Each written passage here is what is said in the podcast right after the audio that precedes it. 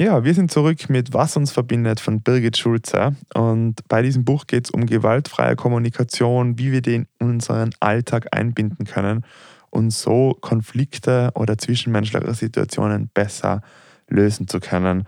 Und mich freut das extrem. Ich bin gerade in der Ausbildung zum Mediator, also nehme da so ein bisschen Input mit. Der Christian erzählt, warum die Kaffeemaschine im Büro gewaltvoll kommuniziert wird. Und ja, wir reden so ein bisschen, ob es Manipulation ist oder ein gutes Modell ist, um im Alltag besser zu kommunizieren. Viel Spaß. Das ist Irgendwas und Bücher, der Buchclub-Podcast. Für alle, die gerne Bücher lesen, die nicht nur unterhalten. Mit Christian und Philipp. Ja, herzlich willkommen zurück zum neuen Buch und zwar Was uns verbindet in vier Schritten zur gewaltfreien Kommunikation im Alltag von der Birgit Schulze. Und das ist ein Buch, ähm, ich glaube, das ist gerade für die, Philipp, im Moment ein total interessantes Thema. Ganz kurz noch zu Birgit Schulze. Sie ist Trainerin für gewaltfreie Kommunikation und sie ist selber Wirtschaftsmediatorin und hat übrigens auch noch einen Podcast mit einem recht langen Titel, aber der erklärt es zumindest. Zufrieden ins Büro mit Birgit Schulze auf Basis der gewaltfreien Kommunikation.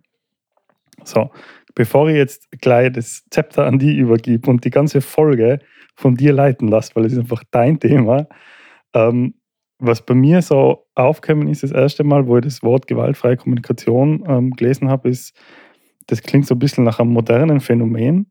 Ähm, und ich habe mir so gedacht, ja, das ist vielleicht Teil dieser, ähm, ich will es jetzt in keiner Form despektierlich sagen, dieser woken Jugendkultur. Mhm. Also, ähm, was ich damit meine, ist, wir waren jetzt gerade zusammen auf einem Billie Eilish-Konzert, der Philipp und ich. Da waren wir wahrscheinlich eine der Älteren, die was tatsächlich wegen der Billie hingegangen sein, neben die ganzen Eltern von den ganzen Kids, die da gewesen sind. aber, aber was ich da so cool gefunden habe, was ich wirklich echt cool gefunden habe, ist, ähm, wie wichtig in, du dort merkst, dass Akzeptanz und Toleranz und äh, eben gewaltfreie Kommunikation in dem Sinn, also dieses Wort, wie ich es interpretiert habe am Anfang, wie wichtig das für die, für die Generation ist und wie sehr die darauf achten, äh, eben gut zueinander zu sein.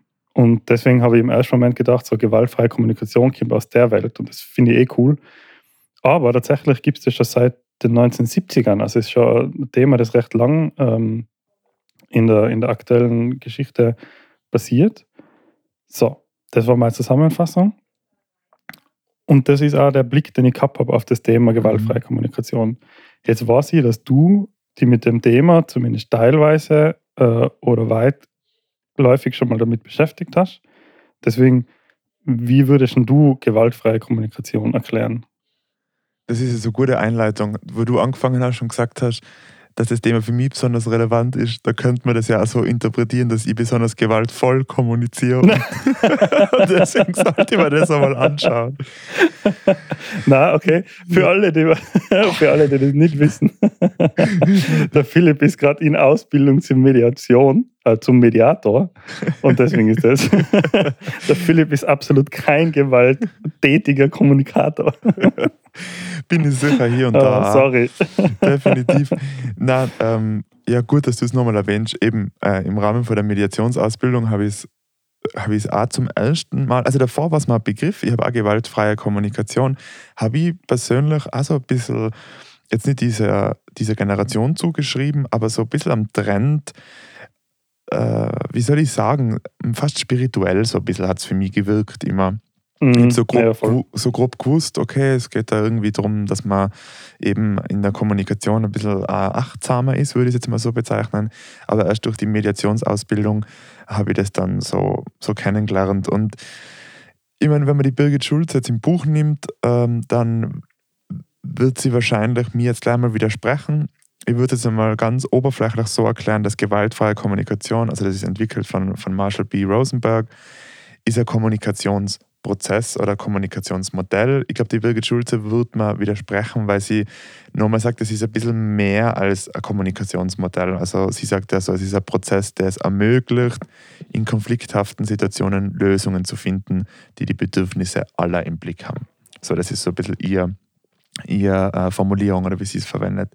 Ich meine, allgemein würde ich sagen, gewaltfreie Kommunikation in meinen eigenen Worten ist eine Struktur zu kommunizieren, um eben sicherzustellen, dass man in der Kommunikation keine Gewalt im Sinne von ähm, verbaler Gewalt anwendet. Und ich finde, das beste Beispiel ist dafür, wenn wir jetzt in Konfliktsituationen sind oder in Streitsituationen sind, dann sprechen wir oft, einander, oft miteinander im, in der Du-Form. Also ähm, du tust ständig oder oder man sagt, wir, wir sollten das nicht tun oder man sollte das nicht tun.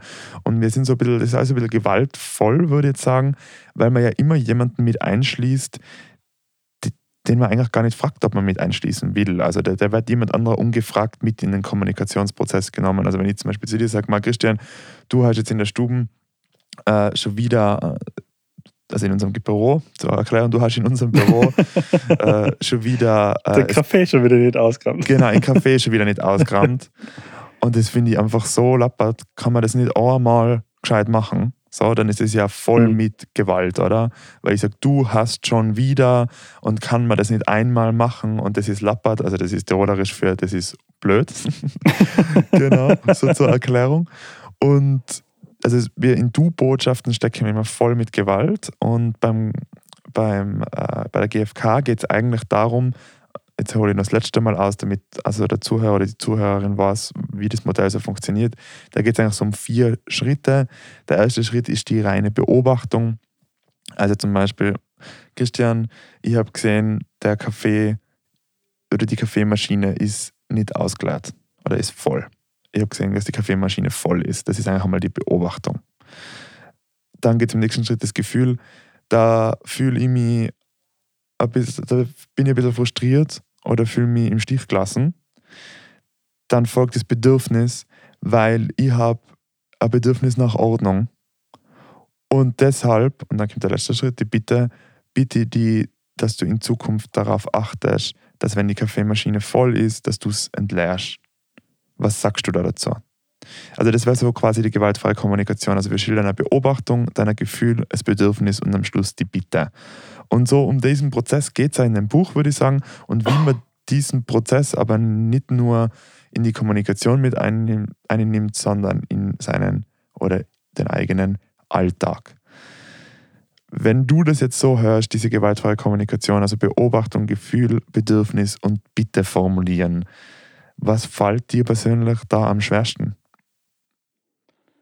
Ähm, ich glaube, mir fällt am schwersten, es, es dahinterstehende Bedürfnis zu identifizieren in der Situation. Mhm. Also ähm, ich denke mal einfach, also das Beispiel ist deswegen so lustig für mich, weil ich bin ja der Einzige im Büro, der keinen Kaffee trinkt. Ja.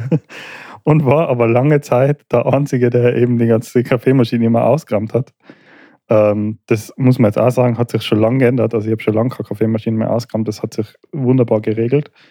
Aber ähm, da war es einfach immer so, mir das einfach unfassbar genervt, dass jeder einen Kaffee trinkt und dann diese Kapseln einfach immer noch oben drauf stapelt und irgendwann so ein Turm ist, der auseinanderfällt. Und wenn dann irgendwie einmal Gäste bei uns sein oder Kunden oder so, dann schaut das einfach deppert aus. Mhm. Und in diesem Ärger quasi habe ich es nicht identifiziert, äh, was es, ja, also ich habe schon gewusst, ich möchte es ganz sauber haben, aber dass das quasi durch die, dass das Bedürfnis nicht erfüllt ist und ich durch das verärgert bin, das zu identifizieren, war in der Situation nicht so leicht für mich. Mhm.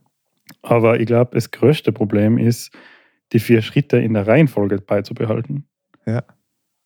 Also zu sehen, also sich da hinzustellen und zu sagen, okay, was ist denn jetzt die echte Situation? Mhm. Weil meine Beobachtung in dem Moment war, die Situation ist, die einen haben schon wieder nicht den Kaffee ausgerammt. Ja, genau. Ja. Aber die Beobachtung ist eigentlich, da ist ein Stapel voller Kaffeekapseln. Ja. ja und nicht, und da, also ohne, ohne zu bewerten, oder? Ja. Also diese ähm, Beobachten und Bewerten sind zwar verschiedene Dinge. Mhm. Und das ist, glaube ich, also so ein großer Punkt da. Das ist voller Riesenpunkt und das löst die Birgit Schulze in dem Buch, finde ich, extrem gut. Da gibt es so eine Übung, also das Buch ist ja prinzipiell vollgepackt mit Übungen, wo man wieder, immer wieder Zeilen findet, die man selber beschriften kann und, und füllen kann. Und da ist so eine Übung, wo man durch den eigenen Raum schaut und einfach mal beobachtet. Also im Sinne von, was sehe ich jetzt gerade in meinem Raum, da wo ich bin. und mal nur sich darauf zu konzentrieren, zu beobachten. Und dann aber im nächsten Schritt nochmal die eigene Beobachtung zu beobachten, also so diese Metaebene, und darüber nachzudenken, ob man nicht dabei auch schon beurteilt hat. Und mir ist es nämlich genauso gegangen bei dieser Übung. Ich bin daheim im Bett gelegen und, und liest das. Und dann denke ich mir, jetzt schaue ich mal um. Und dann denke ich mir, ah ja, da drüben sind zwei Glaseln, die sind eigentlich zum Wegräumen, das habe ich auch noch nicht gemacht. ah ja, und da liegen die Socken von der Laura von gestern, das, hätte, ja, das könnte man auch noch wegräumen, das hätte sie vielleicht gestern machen sollen. Und dann habe ich gedacht, das ist alles keine Beobachtung. Also, ja. wie schnell man dazu tendiert, nicht zu beobachten, sondern zu urteilen. Das ist unglaublich. Und dann lese ich das Buch und dann telefoniere ich halt mit einer Bekannten von uns und dann sagt sie so, ich bin aber auch so deppert, was ich das letzte Mal vergessen habe. Und der Satz beginnt schon mit, ich bin auch so deppert im Sinne von ein Urteil über sich selber. Ja. Es ist so ein Wahnsinn, wenn man wirklich einmal darauf achtet, wie man kommuniziert und wie man beobachtet, dass das, wie du richtig sagst, sagst eher schon ein Gefühl ist oder oder ein Urteil. Es ist nicht einmal ein Gefühl, es ist eigentlich immer, oder nicht immer, aber relativ oft und schnell mit einem Urteil verbunden. Das ist eigentlich schon ein Wahnsinn, ja. oder? Ja, ja, voll. Das ist, aber das ist auch ein Problem und da gibt es ein eigenes Kapitel oder einen eigenen Abschnitt, ähm, wo es eben um dieses Beobachten und Bewerten geht, wo sie sagt, dass das eben ein Riesenproblem ist und dass da zum Beispiel eine grundlegende Frage ist, auch, ähm, muss sie denn immer alles be bewerten, oder? Mhm. Oder reicht es nicht aus, wenn ich es einfach beobachte und mir denke, okay, passt, äh, andere Menschen haben andere Bedürfnisse hinter ihrem Handeln und deswegen handeln sie anders. Ja. Sie geht dann so weit, dass sie sagt, ähm, im übertragenen Sinn, gibt es wirklich gute und schlechte Menschen oder haben einfach alle Menschen Bedürfnisse, die hinter ihrem Handeln stehen? Ähm, das ist dann wahrscheinlich schon die Extremform, weil ich glaube, es gibt viele Leute, die behaupten würden, es gibt schlechte Menschen. Mhm. Entschuldigung. Ähm, zum Beispiel eben Terroristen oder, oder Straftäter, die irgendwelche horrenden Straftaten an anderen Menschen oder was äh, ähm, gemacht haben. Aber wenn man das radikal einmal durchdenkt, und ich will jetzt sagen, das ist echt gefährliches Terrain, ich will das niemandem rechtfertigen, aber wenn man das radikal durchdenkt, dann glaube ich schon, dass wenn man es nur beobachtet, äh, dass man dann ganz oft auch Bedürfnisse dahinter entdecken kann, die die Menschen dazu bewegen, vielleicht äh, falsche Entscheidungen zu treffen oder so. Vollgas. Also das finde ich, das, das würde ja zum großen Prozentsatz unterschreiben. Ich glaube, was wir uns im Alltag nicht so bewusst sind, und das ist ja das, wo du gesagt hast, was so schwierig ist zu identifizieren, ist, dass ja das Prinzip so ist, dass wir Bedürfnisse haben, die erfüllt sein oder nicht erfüllt sein, und daraus leiten sich unsere Gefühle ab. Das bedeutet, wenn ja. wir Bedürfnis haben und es ist erfüllt, dann fühlen wir uns gut und wir wollen das so lang wie möglich erfüllt haben, beziehungsweise das Gefühl so lang wie möglich fühlen. Also schauen wir, dass wir das Bedürfnis weiter erfüllen können. Und wenn ein Bedürfnis unerfüllt ist, dann entwickelt sich daraus ja das negative Gefühl und dann wollen wir alles tun, um das Bedürfnis zu erfüllen. Und je nachdem, wie frustriert wir sind oder wie lang das Bedürfnis unerfüllt ist, greifen wir halt zu Mittel oder zu Schritten, die jetzt vielleicht von außen betrachtet nicht gut, äh, nicht gut sind. Also eben nicht gut bewertet werden von außen, oder? Dahinter liegt aber halt immer der Schritt oder die Maßnahme, um das eigene Bedürfnis zu erfüllen. Und ich habe da für mich so ein bisschen festgestellt, ich glaube, das, was prinzipiell in Konflikten passiert ist, dass wir oft mit anderen Menschen sprechen um die Zustimmung zu kriegen. Also wenn ich, wenn ich jetzt da stehe und ich sehe jetzt die Kaffeemaschine, wie die unausgeräumt ist, die ganzen Kapseln liegen da und das ist dreckig und dann gehe ich zu jemandem, dann sage ich zu dem, äh, hey, das gibt's ja nicht, kann schon wieder äh, diese Sachen nicht ausgeklärt sein, kannst du das bitte machen? Ich trinke nicht einmal Kaffee, du bist derjenige, der Kaffee trinkt, hat war ein Kunde da und das ist modsmäßig unangenehm, also ramm das bitte aus und zwar jetzt. Und in Zukunft schau einfach drauf. Dann kommunizieren wir mit der anderen Person, weil wir die Zustimmung wollen. Oder? Wir wollen einfach, dass die Person sagt Ja. Und das, wir kommunizieren dann auch, wenn wir in einer Debatte sein, oft dahingehend, dass wir sagen, okay, primäres Ziel ist, die Zustimmung der anderen Person zu gewinnen für die eigene, für die eigene Wahrheit oder für die eigenen Dinge, die, von, die man von der Person fordert. Aber wenn wir die Perspektive mal wechseln und sagen, wir versuchen nicht nach Zustimmung zu suchen, sondern nach Verstehen, also der erste Schritt ist einmal zu verstehen um was es der anderen Person geht. Oder verstehen, wo die andere Person herkommt. Und mein Ziel ist es, dass die andere Person versteht, woher ich komme, damit wir dann gemeinsam hergehen können und auch Zustimmung finden. Dann ändert sich die ganze Perspektive. Und ich glaube, das ist ja das, wenn wir mit, mit mir urteilen, dann haben wir primär die Zustimmung im, im Sinn. Also, dass wir sagen, wir wollen einfach, dass das so wahrgenommen wird und dass das so ist. Und es geht aber nicht einmal primär ums Verstehen. Und das ist, glaube ich, was die Birgit Schulze da im Buch also indirekt so ein bisschen sagt, wenn es gibt gute oder schlechte Menschen, wenn wir jetzt mal primär einfach uns darauf konzentrieren, andere Menschen und ihre Beweggründe zu verstehen, dann braucht man das Urteil nicht da. Wir können dann immer nur ja. danach nach einer Lösung suchen, die die gemeinsamen Bedürfnisse bedenkt und vielleicht objektiv gesehen oder allgemein gesehen in die, ja, produktiv ist oder, oder gut ist, wenn man es so, so beziffern will. Also ganz ohne Urteil kommt man ja dann doch nicht aus, oder? Ja, also ganz ohne Urteil auskommen muss man ja auch nicht, oder? Also in der GfK wird ja unterschieden in moralische und lebensdienliche Bewertungen. Mhm. Und eine lebensdienliche Bewertung ist zum Beispiel, du stehst an einer Kreuzung äh, und willst über eine Straße gehen. Du musst die Situation bewerten. Du musst schauen, wie schnell ist das Auto am Weg? Hat der mich gesehen oder hat der die rote Ampel übersehen? Darf ich jetzt über die Straße gehen? Kann ich drüber gehen, ohne dass ich überfahren wäre? Mhm. Also es gibt schon so Bewertungen im Alltag, die man machen muss, vor allem wenn sie eben lebensdienlich sind. Aber bei den moralischen Bewertungen da kann man schon ein bisschen mehr drauf achten. Ähm, jetzt ist es natürlich schon so, dass es Menschen gibt, die, ich sage jetzt einmal ganz äh, salopp formuliert, objektiv schlechte Handlungen gemacht haben. Also zum Beispiel einen anderen Menschen umzubringen oder Schmerz zuzufügen, ist, ich glaube, so weit kann man gehen, objektiv falsch. Also das soll man einfach nicht tun. Das ist einfach nicht, die richtige, nicht der richtige Weg. Nur weil aber die Person diese falsche Handlung gemacht hat, versteht man nicht, woher das kommt und was die Person dazu bewegt hat. Und ich glaube, um das geht es ein bisschen auch, oder? Also außerzufinden, was bringt das, eh das, was du jetzt auch gesagt hast, wenn ich die richtig verstanden habe. Mhm. Ähm, man muss schauen, was will denn das Gegenüber wirklich?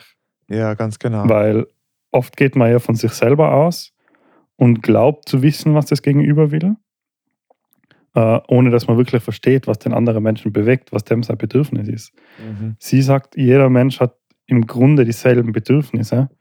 Also da geht es um, also die Bedürfnisse sind so Sachen wie äh, Wasser zum Trinken, Luft zum Atmen, Freiheit, äh, Nähe, Verbundenheit. Das sind, das sind so diese, diese Grundbedürfnisse, natürlich einige mehr, aber so exemplarisch.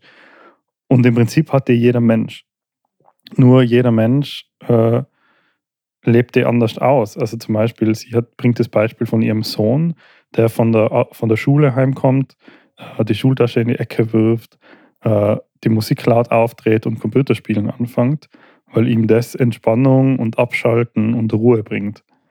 Und sie ist lieber auf der Couch, hört leise, ruhige Musik und entspannt so. Und die zwei haben jetzt beide das gleiche Bedürfnis, aber sie leben es halt unterschiedlich aus. Mhm.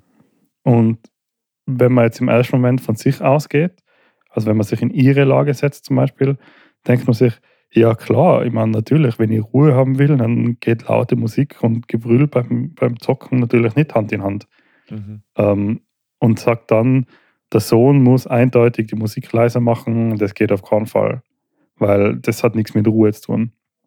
Sobald man sich aber in seine Lage versetzt, äh, kann man vielleicht verstehen, hey, bah, ich komme jetzt gerade von einem anstrengenden Schultag, ich muss jetzt einfach einmal meinen Kopf freikriegen und mir gefällt halt einfach Musik gut, laute Musik und ich spiele halt keinen Computer.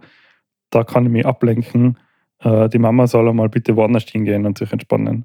Ja. Also ganz, ganz wichtig ist eben das in andere Menschen eigentlich versetzen äh, und da dann zu erkennen, hey, okay, passt, vielleicht haben wir sogar das gleiche Bedürfnis, was da im Moment bei beiden nicht erfüllt ist. Ähm, aber wie kann man denn das angehen, dass auch dein Bedürfnis äh, verstanden ist und äh, erfüllt ist und nicht nur meines? Und eben nicht davon ausgehend, dass wir wissen, was du jetzt willst. Ja. Oder was es gegenüber will. Ja, Vollgas. Und ich glaube, da ist es auch wichtig, halt für sich selber zu erkennen, wann man bewertet und wann man beobachtet. Weil wenn ich sage, das ist ja keine Entspannung, wir laute Musik hören, das geht so nicht. Das ist ja dann eine bestimmte Bewertung, oder? Und Ja, eben wir zwingen da anderen unsere Bewertungen auf und erkennen sie dann auch nur als die Realität oder die Wahrheit an, obwohl es eigentlich eher die subjektive Perspektive ist, die in, in uns drinnen ist. Ich muss aber ehrlich gesagt sagen, ich finde gerade bei dem Thema, wenn man darüber redet oder wenn man darüber liest, dann kommt dann immer wieder auch die Bewertung in den Kopf. Äh, ja, das klingt aber auch alles super schön, aber in der Realität ist es überhaupt umsetzbar. Und äh, wenn man das dann einmal ausprobiert, muss ich auch sagen, in seinem Bekanntenkreis oder vielleicht in der eigenen Beziehung oder im nächsten Konflikt, das habe ich selber hinter mir in den letzten Monaten, dann fühlt man sich dabei auch ziemlich blöd, muss ich ehrlich gesagt sagen. Also wenn ich dann heimkomme und sage, also ich habe gesehen, im Bad liegen deine Linsenbehälter von gestern. Dafür bin ich ein bisschen frustriert, weil ich brauche einfach Unterstützung. Deswegen würde ich dich bitten, dass du deine Linsenbehälter wegräumst. Dann fühlt man sich da auch wirklich oft einmal total, ja, ich weiß auch nicht. Also, ja das, das klingt so ähm, immer so pseudopsychologisch, oder? Ja, ganz also fühlt genau. sich's an. Ganz genau. Und gerade also bei Kommunikationstechniken hat es dann oft auch so ein bisschen so wie NLP oder sowas, was man da immer wieder hört. Also so, wo es ja um die, die Kommunikation gibt, wie man andere dazu beeinflusst, das zu tun, was man will. Und so hat auch die GfK, finde ich, obwohl sie eben sagt, dass sie das auf keinen Fall tut und dass sie eher aufs Verständnis geht und diese ganzen Dinge, was wir gerade erwähnt haben, fühlt sich doch auch manchmal so ein bisschen an, wie wenn man eben diese psychologischen Tricks auspackt, um Menschen dazu zu bringen, das zu tun, was man eigentlich will. ja, es fühlt sich nach elitärer, ähm, jetzt es fällt mir das Wort nicht mehr es fühlt sich elitär an und nach ähm, Manipulation. So, ja, genau. Oder? Ganz genau. So, ich formuliere jetzt das, was ich immer schon formuliert habe, einfach einmal ein bisschen anders, damit ich ähm, so ein bisschen von oben herab dir sagen kann, hey, deine depperten Linsenbehälter kehren verflucht nochmal in die Schublade Genau. und du rammst sie nie auf ja, und jetzt sage ich es dir mal auf ein bisschen andere Weise, aber Ja. genau das Gleiche. ja. Ja, das Gefühl habe ich auch gehabt äh, beim Lesen, aber das ist ja genau das, was sie sagt und was da ganz, ganz, ganz wichtig ist, ist ähm, der Unterschied zwischen einer Bitte und dem Wort Bitte. Ja. Oder? Also nur weil du das Wort Bitte irgendwo dranhängst, zum Beispiel, kannst du bitte den Müll ausbringen oder kannst du bitte deine Linsenbehälter verräumen, ist es keine Bitte, sondern es ist nach wie vor eine Aufforderung, Mhm. die halt einfach ein bisschen höflicher erscheinen soll durch das Wort Bitte. Mhm. Und bei einer tatsächlichen Bitte gibt es drei Punkte, die sie sagt, die da erfüllt werden müssen.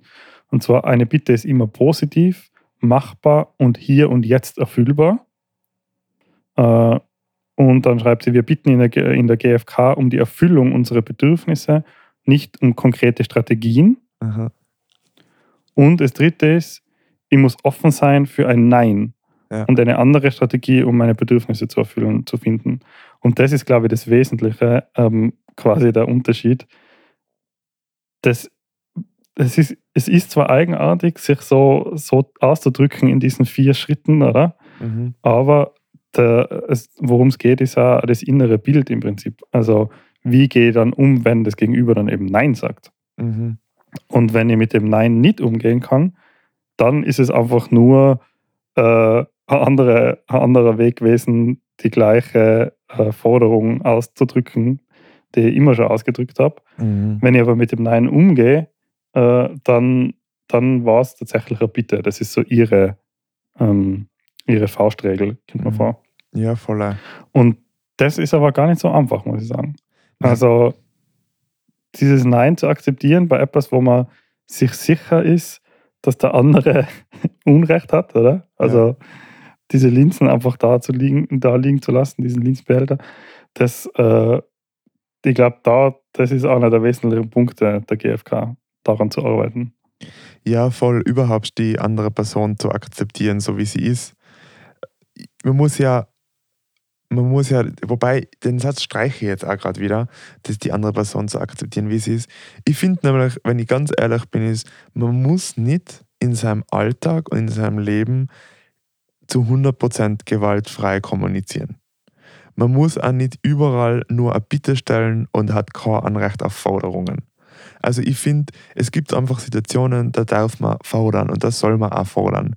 Weil gerade wenn es um eigene Werte geht oder wenn es um eigene Dinge geht, die einem selber extrem wichtig sein oder auch Vereinbarungen, die man schon getroffen hat und so Sachen. Also ich finde, das ist so ein bisschen das, das Thema an Kommunikation an sich. Ich habe da jetzt gerade mal drüber nachgedacht und habe mir so gedacht, kommunizieren ist ja so ein bisschen wie atmen, oder? Also wir atmen den ganzen Tag und erst wenn wir darüber reden und erst wenn wir darüber nachdenken, fällt uns auf, wie wir atmen. Also wenn man jetzt den Podcast zum Beispiel hört, man hört ja auch jeden unserer Atemzüge. Das ist vielleicht noch gar nicht aufgefallen, aber jetzt gerade, wo ich darüber rede, fällt auf, wenn ich atme und ich merke, dass ich komisch atme. So, also jetzt als Beispiel.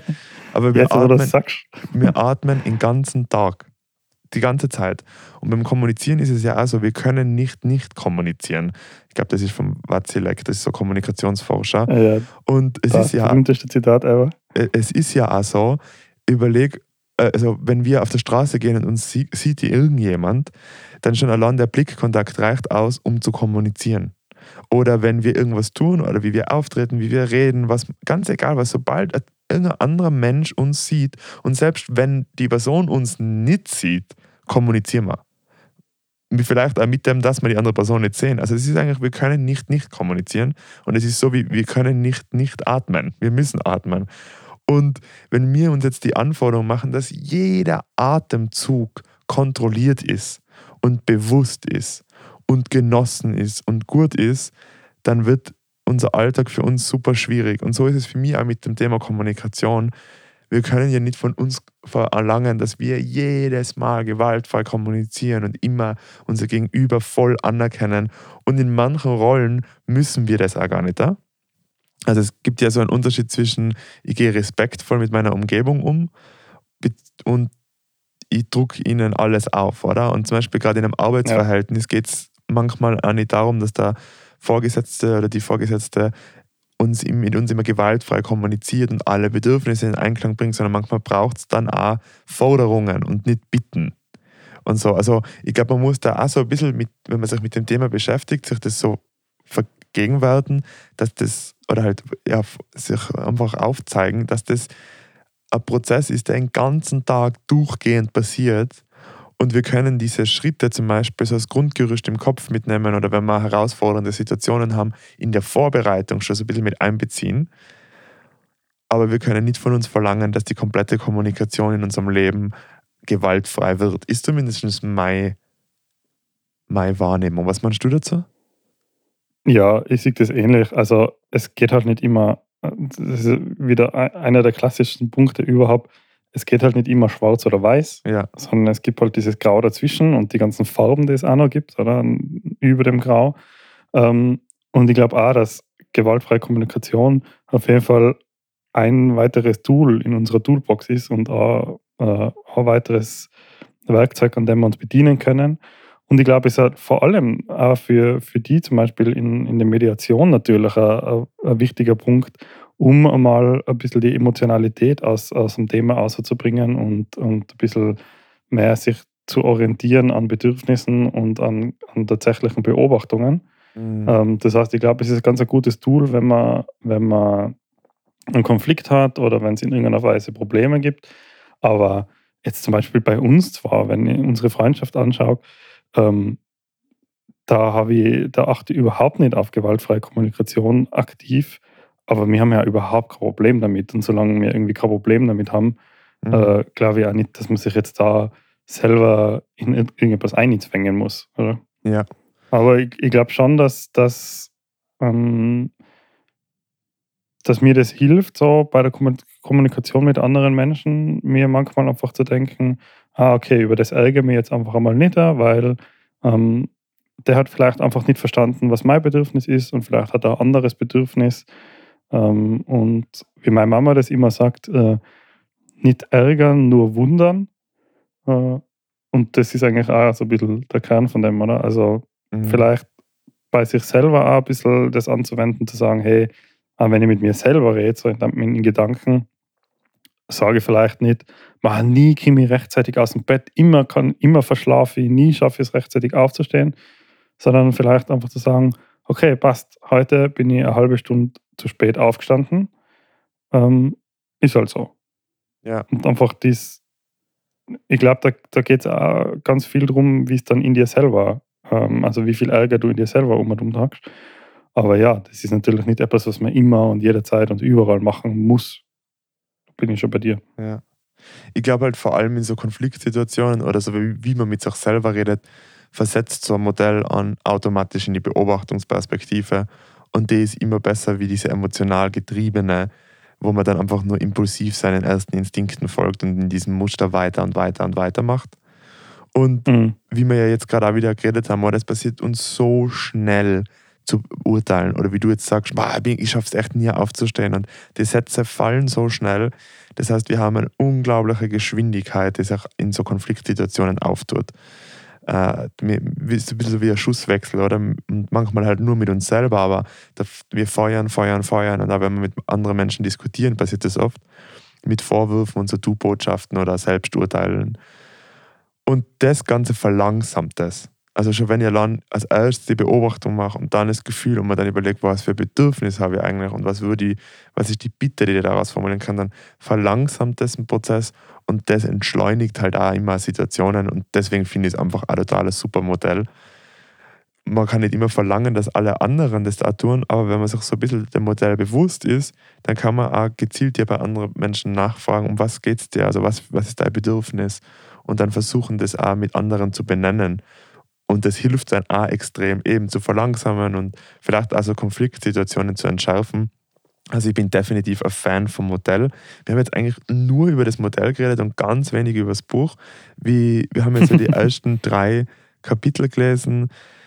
Wie, wie ist so deine, deine Haltung zum Buch oder wie, wie geht es da mit dem Buch? Mm, Ja, also es bringt mich nahe an deine Ausbildung, kommt mir vor. Also ich habe das Gefühl, vieles von dem, was, was ich da gelesen habe, habe ich in irgendeiner Art äh, so ähnlich oder so von dir auch schon mal gehört, dass du es erzählt hast aus deiner Ausbildung zum Mediator. Ähm, und ich finde es ein unfassbar äh, spannendes Thema. Also ich glaube, da kann man schon viel mitnehmen. Und ich muss sagen, das Buch speziell, jetzt ganz äh, speziell dieses Buch, ähm, ist echt cool mit diesen ganzen Übungen. Ich muss ehrlicherweise sagen, ich habe einige dieser Übungen übersprungen, Mhm. aber ähm, mir auch ein paar angeschaut und mir ein paar durchgedacht. Das ist schon ganz cool, wie, wie man da so ein bisschen an einen neuen Blick lernt. Ähm, und ja, also ich finde es mega. Ich freue mich auf jeden Fall auf den zweiten Teil. Vollgas, ja. Ich finde es auch richtig cool und äh, bin gespannt. Ich würde sagen, in der nächsten Woche kommunizieren wir beide mal ein bisschen gewaltfrei und äh, vielleicht, vielleicht lassen sich ja die ein oder anderen Konflikte dadurch entschleunigen oder verbessern. Wäre auf jeden Fall spannend, wenn wir da vielleicht beim nächsten Mal nochmal so einen Erfahrungsbericht haben. Also ran ans Streiten, wollte ich schon sagen. ran ans, ans gewaltfreie Kommunizieren.